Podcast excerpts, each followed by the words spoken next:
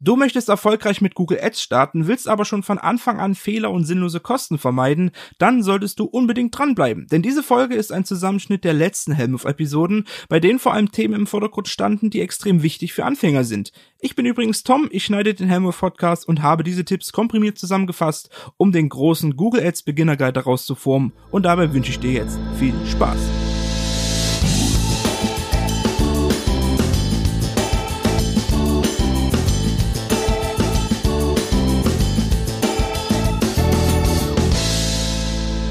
Okay, bevor wir jetzt zu den einzelnen Metriken kommen, also zu den einzelnen Zahlen, die man in Google jetzt lesen kann. Es gibt Geburtsstrategien. Und bitte fang als Anfänger mit manuellen Geboten an.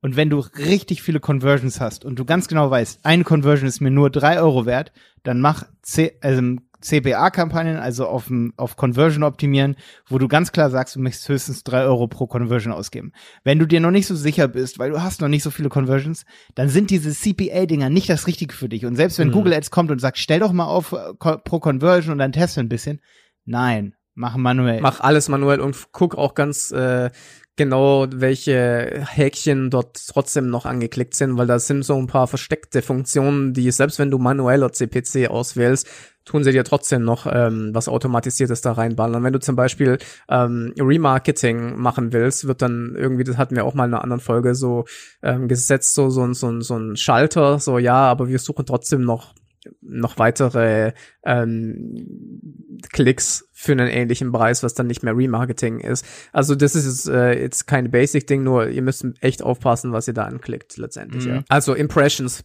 das können wir relativ schnell abhaken. Was ist das? Das sind im Grunde genommen Ausspielungen. Wie oft wurde eine Anzeige ausgespielt? Zum Beispiel, wenn du sagst, du möchtest drei Euro bieten auf ein Keyword SEO-Jobs und du wirst damit tausendmal in die Google-Suche da drin angezeigt. Das heißt ja nicht, dass jeder da draufklickt. Ne? Wenn es tausendmal angezeigt wurde, ne, dann wird es vielleicht, das nennt man dann CTR, Click-Through-Rate, zum Beispiel ein Prozent oft geklickt, das wäre relativ wenig, zwei, drei Prozent wären da schon besser. Ähm, das heißt, drei Prozent der Leute klicken drauf und das ist dann Klick, der dann gezählt wird. Das bedeutet, Klicks durch Impressionen ist die CTR, also die Click-Through-Rate. Ja, dann haben wir den durchschnittlichen CPC. Wenn dann ein Prozent von 1000 geklickt haben, das wären dann, wie viel wären das? Zehn, ne? Zehn Leute. Wenn zehn geklickt haben und du bezahlst, einmal bezahlst einen Euro, einmal bezahlst nur 50 Cent, das ist, das sind Gebote bei Google Ads, ne? Dann hast du einen durchschnittlichen CPC. Das ist dann der Cost per Click, also wie viel hast du im Durchschnitt bezahlt? Ne? Und der Durchschnitt ist dann ne, 50 plus 1 Euro plus 1,50 Euro und dann geteilt durch deine 10 Klicks. Und dann hast du, hier habe ich zum Beispiel gerade eine Kampagne offen, 89 Cent. Und dieser durchschnittliche CPC, das ist auch das, das hatten wir in einer Folge neulich über Keyword Tools. Das ist der, der auch angezeigt wird und geschätzt wird von den Keyword Tools. Ne? Dann hat man die realen Kosten. Die realen Kosten. Und die muss Google bei einer Kampagne, wie Stefan das vorhin schon so schön gesagt hat, die muss Google nur durchschnittlich auf dein Budget bringen. Also wenn du 30 Euro am Tag einstellst und du schließt zum Beispiel Wochenenden aus, ne, dann guckt sich Google immer die letzten 30 Tage an und sagt und sieht so, okay, der hat äh, fünf Werktage lang drei, äh, nur 15 Euro ausgegeben. Boah, da ist ja noch Luft von fünf mal 15 Euro, ne? Also wenn du fünf mal 15 Euro ausgegeben hast, 30 Euro ist dein Maximalbudget, dann sieht Google, dass da noch Luft nach oben ist und versucht dann die nächsten nächste Woche das auszugleichen sozusagen, so dass an allen Tagen, die letzten 30 Tage, das sozusagen auf dein Budget gebracht wird, wenn Google die Möglichkeit ja. dazu hat. Dann gibt es die Conversions und es gibt zwei Möglichkeiten, Conversions in das Konto zu bekommen. Erstmal, Conversions können Kaufabschlüsse sein oder zum Beispiel, wenn jemand ein Formular auf deiner Website ausfüllt. Erstmal, du kannst einen Tracking-Code auf deine Website installieren. Und das ist eine gute Möglichkeit, weil es gibt noch eine zweite, das sind die Analytics Conversions da hat Analytics, Google Analytics oft ein anderes Modell, wie die Conversions gezählt werden. Deswegen ist es eigentlich am allerbesten, wenn du beide, beide Arten von Conversion Tracking machst, also von Verkaufsabschluss oder Formularabschluss Tracking, äh, wenn du beide Arten einrichtest. Das heißt, wenn über deine Google Ad, ne, also aber auch wirklich nur, wenn über deine Google Ad zum Beispiel SEO Job ein Formular ausgefüllt wird, wird hier eine Conversion ins System eingespielt. Ich weiß, dass eine häufige Anfängerfrage ist, ey, da hat doch jemand mein Formular ausgefüllt, warum sehe ich keine Conversion? Weil Google das nur hier dem Konto zuordnet, wenn derjenige über Google Ads kam. Und da sind wir schon bei einem Denken, wo ich dich als Anfänger ein bisschen rausholen kann. Wenn du eine gute Newsletter-Kampagne fährst und du hattest viele Newsletter-Anmeldungen über Leute, die originär über Google Ads kamen und das erstmal gekauft haben, dann werden oft als Online-Shop-Betreiber deine Conversion Rate deine Conversions steigen durch die Newsletter-Kampagne, weil ja die Leute früher oder die letzten 30 Tage oder 90 Tage über Google Ads schon mal kam und dann wird noch eine Conversion demjenigen zugeordnet. Das nennt man Attributionszeitraum. Also man kann sagen, wenn derjenige zum Beispiel vor die letzten 30 Tage kam, dann ist das der Attributionszeitraum ähm, oder der Conversion-Zeitraum heißt es, glaube ich, ganz korrekt, ne? Ähm, dann darf die halt nochmal demjenigen zugeordnet werden, weil der die letzten 30 Tage, also in diesem, in diesem Conversion-Zeitraum über eine Ad kam. Eine Transaktion ist übrigens eine besondere Art von Conversions. Conversions und Transaktionen sind das gleiche, aber Transaktionen, ja nicht das gleiche, sondern Transaktionen sind Kauf-Conversions. Genau, was haben wir noch hier für KPIs, die wichtig sind? Also ich mag noch den Return on Ad Spend. Hier, hier gibt es Kosten pro Conversion. Das finde ich manchmal gerade, wenn man, man muss zwischen Soft und Hard Conversions unterscheiden. Soft Conversions wäre sowas zum Beispiel wie jemand hat vier oder ich mag acht, acht plus Seiten auf der Website aufgerufen. Da finde ich dann Kosten pro, wie viele haben das gemacht, ziemlich weird oft. Äh, was geiler ist, ist wirklich so Kosten pro Conversion. Wenn man nur die Hard Conversions hier eingestellt hat, also nur Käufe, dann ist Kosten pro Conversion interessant, weil dann weiß man zum Beispiel, okay, eine Conversion, der Durchschnittswarenkorb ist zum Beispiel 60 Euro bei einem B2C-Shop hier bei mir jetzt, ne? Und ich habe drei Euro pro Conversion bezahlt, geil super geil, wenn wir eine Marge haben von 30 Prozent, also 30 Euro pro Warenkorb machen, dann sind drei Euro gar nichts, dann können Mhm. wir mehr in Google Ads investieren. Ähm, dann gibt's die Conversion-Rate. Erklär du, du, du die mal ganz kurz. Conversion-Rate, wie viel Prozent von den Leuten, die geklickt haben, haben sich eingetragen in dein Newsletter oder haben was gekauft oder sind halt zu einem Lead oder Sale geworden? Und dann gibt es den ROAS. Den ROAS muss man sich in manchen Tabellen hier im Google Ads nochmal selber eintragen. Das ist auch meine Empfehlung, dass man, wenn man sich zum Beispiel, wenn man mal auf Keywords geht zum Beispiel, und dann drückt man rechts auf Spalten oben, Spalten anpassen. Da gibt es benutzerdefinierte Spalten und da fügen wir uns öfter mal so ein ROAS-Feld hinzu, das ist Return on Ad Spend. Da gehen wir dann auf Messwert und fügen uns dann den Messwert Conversion-Wert hinzu und dann teilen wir Conversion-Wert und da kannst du dann auch die richtige Hard-Conversion wählen. Dann teilen wir das durch die Kosten und dann haben wir zum Beispiel den Conversion-Wert nur für die Kauf-Conversions geteilt durch die Kosten und wir haben keine Soft-Conversions mehr dabei. Mhm. Und das ist dann der ROAS, also das ist der Conversion-Wert durch Kosten und nicht Kosten pro Conversion. Also das ist dann wirklich, Aber du du hast kannst 100 ja- Euro Umsatz gemacht, warte, du hast 100 Euro Umsatz gemacht und zum Beispiel Kosten von 10 Euro gehabt, dann bist du bei 1000 Prozent. Was wir natürlich immer predigen, die Qualitätsfaktor, das ist ja auch ursprünglich nicht angezeigt, ja, das ist, äh, muss man sich anzeigen lassen. Qualitätsfaktor, Nutzererfahrung mit der Landingpage, Anzeigenrelevanz und erwartete CTR. Genau, da haben wir ganze Folgen drüber. Genau. Da muss man nur auf jeden Fall unterscheiden zwischen den Verlaufsfaktoren und den normalen Faktoren. Du hast den möglich, die Möglichkeit, und das ist richtig geil, wenn du dir die Werte mit dem Verlauf in Klammern dahinter anzeigen lässt, dann gehst du oben in so einer Tabelle, wie zum Beispiel Keywords, auf Segment, dann kannst du auf Zeit gehen und dann kannst du dir zum Beispiel Woche auswählen. Und dann siehst du, wenn du die Verlaufsdaten als Spalte hinzugefügt hast, dann siehst du pro Woche, wie, wie da der Status deiner Qualität zum Beispiel war. Das kannst Also- du, deswegen, ich füge mir nur die Verlaufsdaten hinzu. Es gibt ganz wichtige Zahlen, die sind unter Wettbewerbsmesswerte. Das sind die Anteil an möglichen Impressionen obere Position und oberste Position. Und unter Leistung, da gibt es Impressionen, die man insgesamt hatte, oberste Position und Impression, obere Position. Da haben wir eine ganze Folge neulich drüber. Ja, die auch unbedingt anzeigen lassen, ja, genau. Google Ads sagt oft folgendes. Wenn Ikea auf, auf Schreibtischstuhl Franjo bietet, mit Schreibtischstuhl, das, dem deutschen Wort da drin, dann kann Ikea ja folgendes machen. Die können ja in Luxemburg, ähm, Deutschland, ähm, hier, nehmen wir mal noch hier Österreich, Schweiz natürlich, ne, die Klassiker. Der kann, kann der Werbetreibende, also Ikea, Deutschland, natürlich sagen, ja, wir bieten ja eh auf diesen deutschen Begriff und die, das Suchnetzwerk, das übersetzt nix. Also nur weil ich jetzt auf äh, Schreibtisch biete, Schreibtisch Franjo, ähm, wird das niemals ausgespielt, wenn das jemand in einer anderen Sprache eingibt. Und dann sagt halt Google, dann kannst du doch ganz easy, weil manche haben ja in Deutschland, sagen wir mal, es sind so 10, 15 Prozent, die haben, die haben einen englischen Browser. Aber die googeln ja trotzdem auf Deutsch und die können auch Deutsch. Und das ist deine Zielgruppe. Und diese 15 Prozent oder 10 Prozent, die verlierst du, wenn du Browsersprache Deutsch eingibst. Das heißt, du kannst bedenkenlos in Suchnetzwerkanzeigen, kannst du, denkt man jetzt so, sagt Google, kannst du bedenkenlos Englisch dazu nehmen, Französisch dazu nehmen als Browsersprache. Das kann man sicherlich machen, wenn man exakt Match-Kampagnen hat. Aber Google sagt ja auch im zweiten Satz so, so zu dir, ja komm, da suchen doch nicht so viele nach. Mach mal Broadmatch rein. Mach, mach mal Broadmatch. ja, nicht nur das, ja. nicht nur das, sondern äh, Exact Match wird ja jetzt mittlerweile auch schon verbunden mit äh, ähnlichen Anfragen. Ja, genau, das auch. Und dann sagt Google noch, dann mach mal doch Franjo. Mach mal nicht nur den Schreibtisch, mach mal auch Franjo. Der heißt doch Franjo, ne?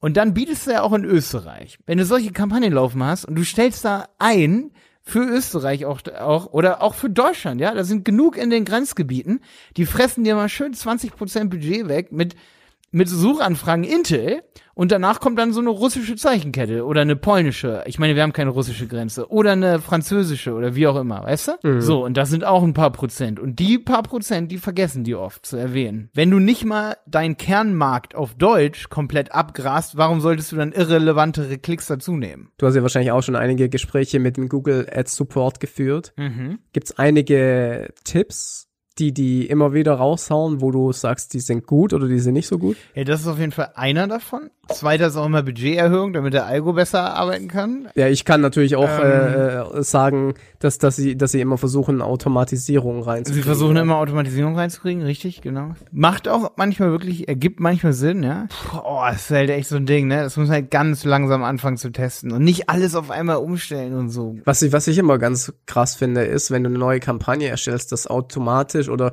standardmäßig das Display-Netzwerk mhm. mit ausgewählt ist. Ich finde sowas von frech eigentlich, ja wenn ich, wenn ich jetzt keine Ahnung von Google Ads hätte, ich würde es ehrlich gesagt mit dem Wissen, was ich habe, nicht selber machen. Mhm. Ja, da ist zumindest der Google Ads Support wahrscheinlich dann hilfreich, dass dass du dann ein bisschen Unterstützung bekommst. Wobei das natürlich nicht die Unterstützung ist, die ich empfehlen würde. Also der Google Ads Support hat auch schon mal einem Kunden von uns, der wirklich eine Performance, der hatte den Anspruch, dass es wirklich verkauft. Wirklich verkauft. Also kein Lehrgeld bezahlen, bitte. Und der Google Ads Support hat gesagt, ja, probier mal die und die Display Ads aus. Und das sagt der Google Ads Support mich auch oft. Die sagen, probier Display Ads aus.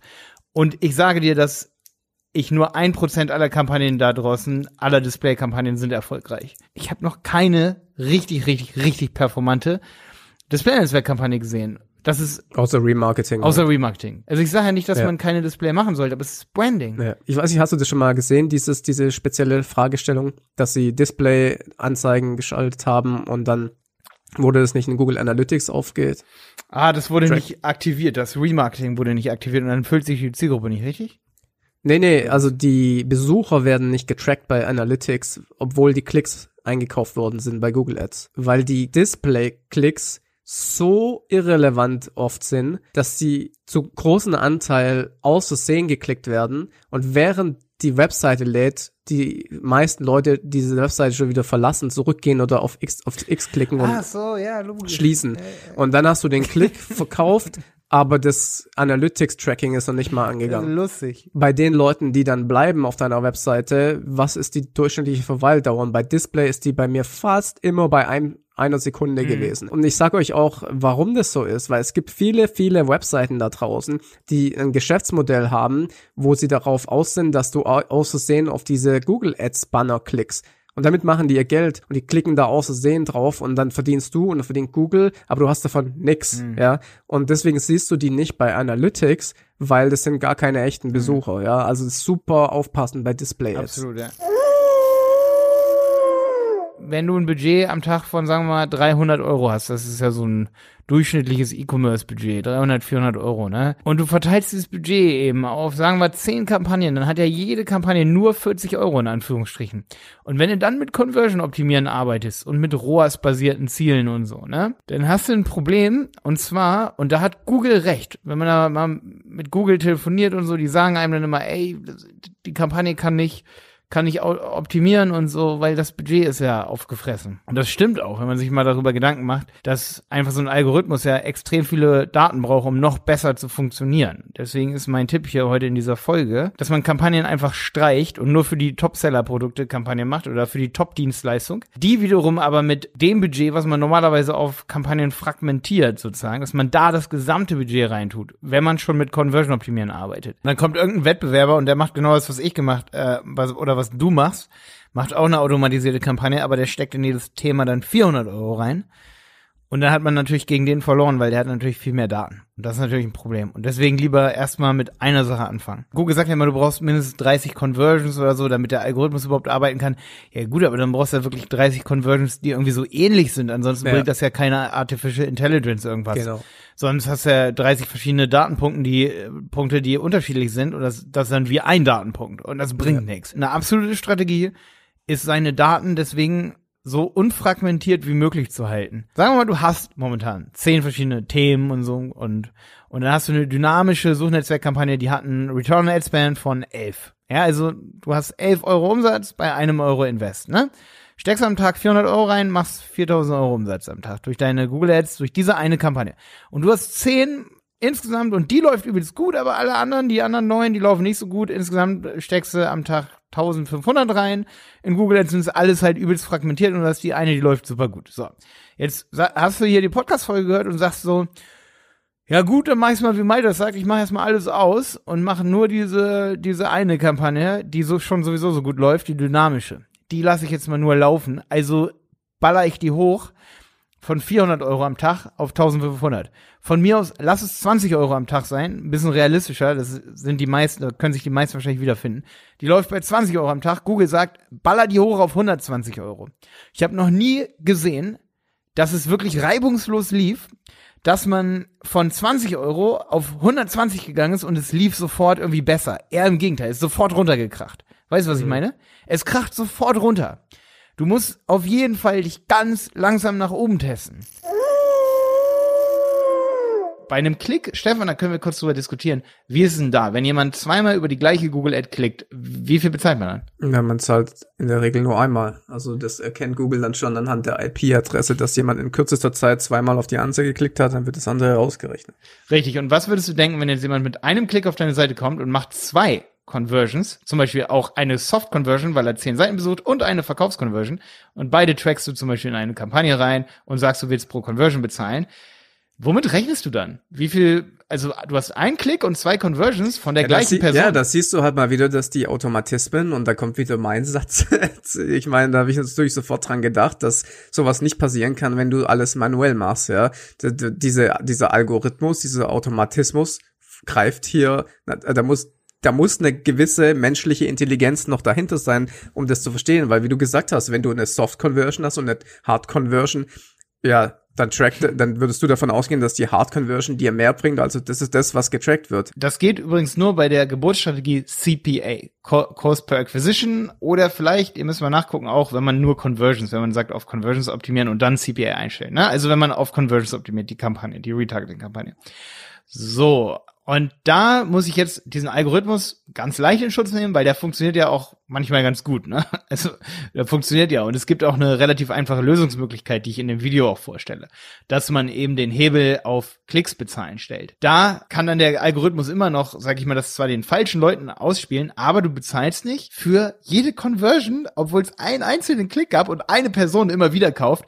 Zum Beispiel die Person kommt und du hast das Attributionsfenster 90 Tage eingestellt und derjenige kauft über drei Newsletter-Aktionen nochmal und das ist halt was ganz Kleines, was er kauft. Du musst halt, wie du es auch in dem Video gezeigt hast, unbedingt einstellen, dass nicht jede Conversion gecheckt wird, sondern nur die erste. Es sieht so richtig aus, weil du sagst ja, ja, ich möchte, äh, mein Ziel sind CPA, Cost per Acquisition und dann weiß man auch so, ja, das funktioniert auch super gut für Suchnetzwerkkampagnen, da denkst du dir halt nicht viel bei und dann steht aber unten in klein, bezahlen für Conversions, das ist voreingestellt ab und zu. Das sind Also nicht Sachen- immer, aber ab und zu. Und da, das ist mir schleierhaft, dass es überhaupt so sein darf, dass es voreingestellt ist, weil es gibt das erst seit einem Jahr, diese Einstellung. Da gibt's auch eine Einstellung, ich weiß nicht, ob wir darüber schon mal gesprochen haben, was ich auch immer so baffling finde, ja, wenn ich ein, ja, ein neues Tracking einrichten will. Dann ist unten ausgewählt, ja, äh, dass du automatisch bei bestehenden Kampagnen automatischen CPC anwendest. Und wenn du das nicht vergisst auszustellen und dann diese Zielgruppe anlegst oder Conversion anlegst, glaub Zielgruppe, dann werden automatisch alle deine Kampagnen umgestellt auf automatischen CPC, wo du vorher Max CPC hattest. Das ist so krass. Ja, bitte ausmachen. Genauso ist es auch so mit äh, automatischer Erweiterung der Zielgruppen. Hat auch noch nie mehr Conversions gebracht bei keinem Konto, das ich gesehen habe.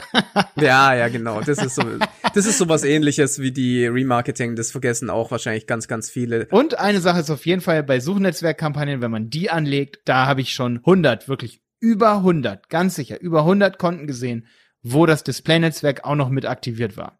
Ja, so, ja. obwohl es eine Suchnetzwerkkampagne ist. Das sieht man dann immer so schön am Icon links. Da guckst du ins Konto rein, du siehst sofort, Alter, das Konto hat kein Profi eingerichtet, weil da ist eine Display, wo dann diese kleine Lupe mit drin ist, das Suchnetzwerk aktiviert ist. Siehst sofort, ey, hat der Kunde selber eingerichtet, hat er nie eine Google Ads Agentur dran gelassen, die mal, Aber richtig selbst wenn du eine Suchkampagne einstellst, ist vorausgewählt Display.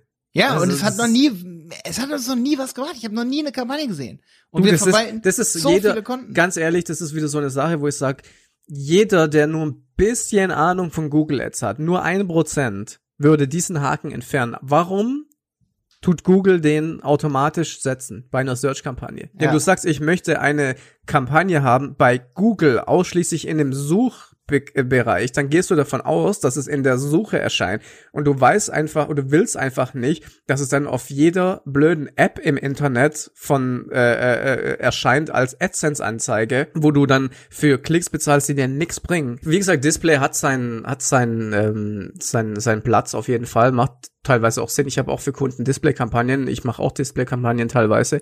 YouTube nicht- ist ja auch nichts anderes. Genau, aber, aber im Prinzip, ähm, wie gesagt, wenn du jetzt nur eine Suchkampagne machen willst, dann musst du da super aufpassen, dass du das nicht sofort mitnimmst, ja.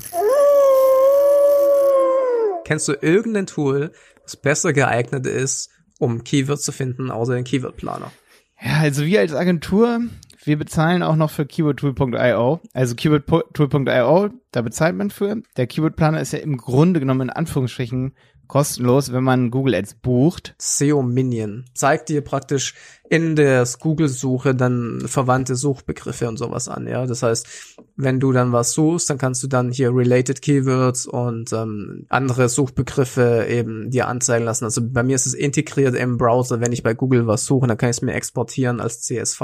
Also das benutze ich sehr, sehr häufig. Keyword-Analyse ist ja ein super wichtiges Thema für Suchmaschinenmarketing, ob das SEO oder Google Ads ist. Das ist ja mitentscheidend für den Erfolg. Also ich hätte ganz gerne gerade bei den Basis, bei so richtigen Basisthemen, die wir jetzt hier haben, wollen wir nochmal die ganzen einzelnen Aspekte durchgehen, die man im Keyword Planer findet. Also was sind das für Begriffe? Suchvolumen, Trend, CPC, Wettbewerb, Ja. was bedeutet das? Was auch ganz viele Leute nicht wissen, ist, dass der Wettbewerb nicht der SEO-Wettbewerb ist, ja, oder der generelle Wettbewerb, sondern nur der Google Ads-Wettbewerb. Also ich habe bei vielen ähm, Gesprächen immer gehört, dass es heißt, ähm, ja, da steht geringer Wettbewerb, also es ist da leicht bei SEO zu ranken, aber das stimmt nicht, das ist nur Google Ads. Was ich zum Beispiel, das sieht man hier auch, ich finde den im Verlauf immer ganz cool. Wenn man jetzt zum Beispiel im Google Ads Keyword Planner sowas wie Corona, Corona Theken ähm, Aufsteller sucht, dann wird man sicherlich sehen, wie sich das zum Beispiel entwickelt. Das finde ich auch mal ziemlich cool. Ihr müsst dann nur über diese Grafik gehen mit der Maus und dann kommt so eine Anzeige angezeigt, dass praktisch ähm,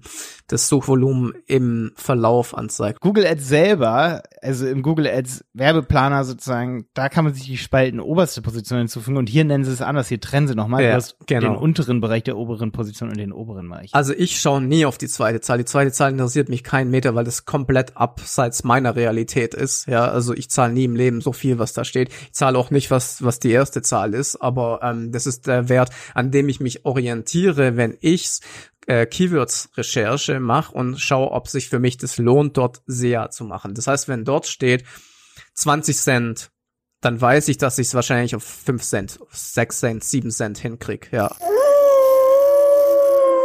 Man unterscheidet im Prinzip transaktionell basierte Keywords, wie zum Beispiel Schuhe kaufen und informationsbasierte Keywords, wie zum Beispiel Schuhe putzen. Die einen sind in der Regel teurer, die transaktional basierten, weil dort in eine eben Transaktion im Hinterkopf besteht von dem, von dem Suchenden. Das heißt, der will wahrscheinlich jetzt Schuhe kaufen, wenn er eingibt, Schuhe kaufen. Oder es gibt auch andere Beispiele. Solche Money Keys sind zum Beispiel auch Vergleich, Test, Kaufen, Erfahrungen, solche Sachen. Das sind die, die, die Keywords, wo natürlich auch viele SEOs und viele Affiliates darüber SEO machen, weil dort eben dann die Transaktion im Hintergrund steht. Und dann gibt's halt viele, viele informationsbasierte Suchanfragen, wo die Leute halt jetzt nicht in dem Mindset sind, ich möchte jetzt was kaufen. Also wenn du jetzt zum Beispiel eingibst, Schuhe reinigen, dann denkst du jetzt nicht unbedingt, dass du jetzt was kaufen willst, sondern willst jetzt einfach erstmal wissen, wie putze ich meine Schuhe am besten. Wenn du jetzt ähm, einen Schuheladen hast, würdest du für den Kunden das Keyword Schulputzen buchen? Oder würdest du es äh, als negativ SEO, äh, negativ Keyword Ja, normalerweise gerade bei Google Shopping würde ich es halt ausschließen, ne? Und was machen die meisten, die sagen, ja, ich nehme den, den Traffic einfach mit? Ja, die machen Remarketing, ne? Nee, in der Regel buchen sie das Keyword ein und schicken sie dann trotzdem auf die Verkaufsseite von ihren Ja, Schuhen. ach so, okay, ja. Ja, genau. Und dann Und ballerst du die Leute zu oder RSA Ja, und dann denkst du halt einfach so, mein Gott, das Keyword ist eh billig, nehme ich halt mit. Auch Ja, wenn 90 Prozent ja, abspringen, irgendjemand kauft vielleicht. Das ist oft so, dass diese informationsbasierten Suchen dann rausgefiltert werden, weil sie nicht konvertieren. Aber da liegt es hauptsächlich aus meiner Sicht am Content, dass der halt der falsche ist letztendlich. Ja, eine geile Strategie wäre das gesamte Konto ähm, nach informationalen Suchanfragen und nach transaktionalen Suchanfragen zu trennen. Ich meine, bei transaktionalen und navigationalen machen wir das eh schon. Ähm, das ist ja noch der dritte Typ äh, navigational. Jemand will zum Beispiel direkt zu Amazon gehen, ne? Also, wenn jemand zum Beispiel Schuhmode Amazon eingibt, dann will er zu Amazon, das ist navigational. Der will sich nicht informieren, der will sich, der will nicht kaufen, der will zu Amazon. Also, das ist die, der dritte Typ. Und danach könnte man sein Google Ads Konto auch so ein bisschen sortieren, ne? Also, ist schon eine gute Idee.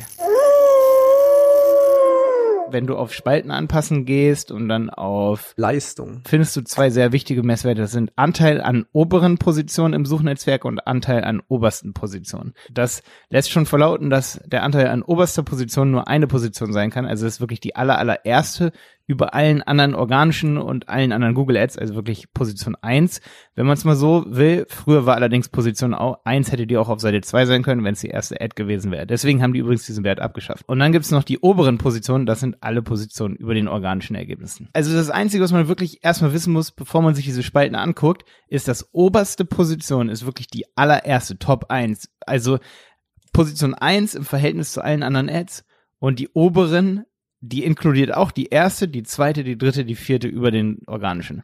Mhm. Ist, wenn man das weiß, dann kann man diese Spalten schon mal ein bisschen besser lesen. Wenn du immer ganz oben stehen willst, dann ähm, könnte ja irgendein Wettbewerber sagen, ich zahle jetzt 5 Euro pro Klick, aber wenn du eingestellt hast, ich will immer oben stehen, dann ist dein CPC bei über 5 Euro, weil du einfach mehr bezahlen musst als der zweite letztendlich, wenn du Mhm, immer oben stehst. Deswegen ist es von der Strategie her richtig, richtig dämlich, ja, aus meiner Sicht. Ja. Also ich würde auch sagen, für Shopbetreiber ist es auf jeden Fall ein Warnsignal, wenn man ähm, über 90 Prozent oder auch schon über 80 Prozent ganz oben ist, weil dann bezahlt man ziemlich viel. Du willst nicht immer ganz oben sein, weil dann bezahlst du immer den höchsten Preis. Weil viel, das sind, sind, sind auch so viele Anfänger, die sagen, ich will immer ganz oben sein. Also auch viele so, ne, viele Ja. Shopbetreiber, die auf uns zukommen, so. Will man nicht, auf keinen Fall. Nee, nee, das ist eine ganz schlechte Strategie. Das war er, der große Google Ads Beginner Guide. Falls dir das alles zu schnell war, findest du unsere gesamten Podcast-Folgen nochmal zum genauen Nachlesen auf www.websitepiloten.de slash helmwolf. Über eine Bewertung bei iTunes würden wir uns natürlich auch sehr freuen. Dort kannst du auch direkt eine Frage stellen, auf die Malte und Stefan dann in einer der nächsten Episoden eingehen oder vielleicht sogar eine ganze Folge daraus machen werden. Vielen Dank fürs Zuhören und bis zum nächsten Mal.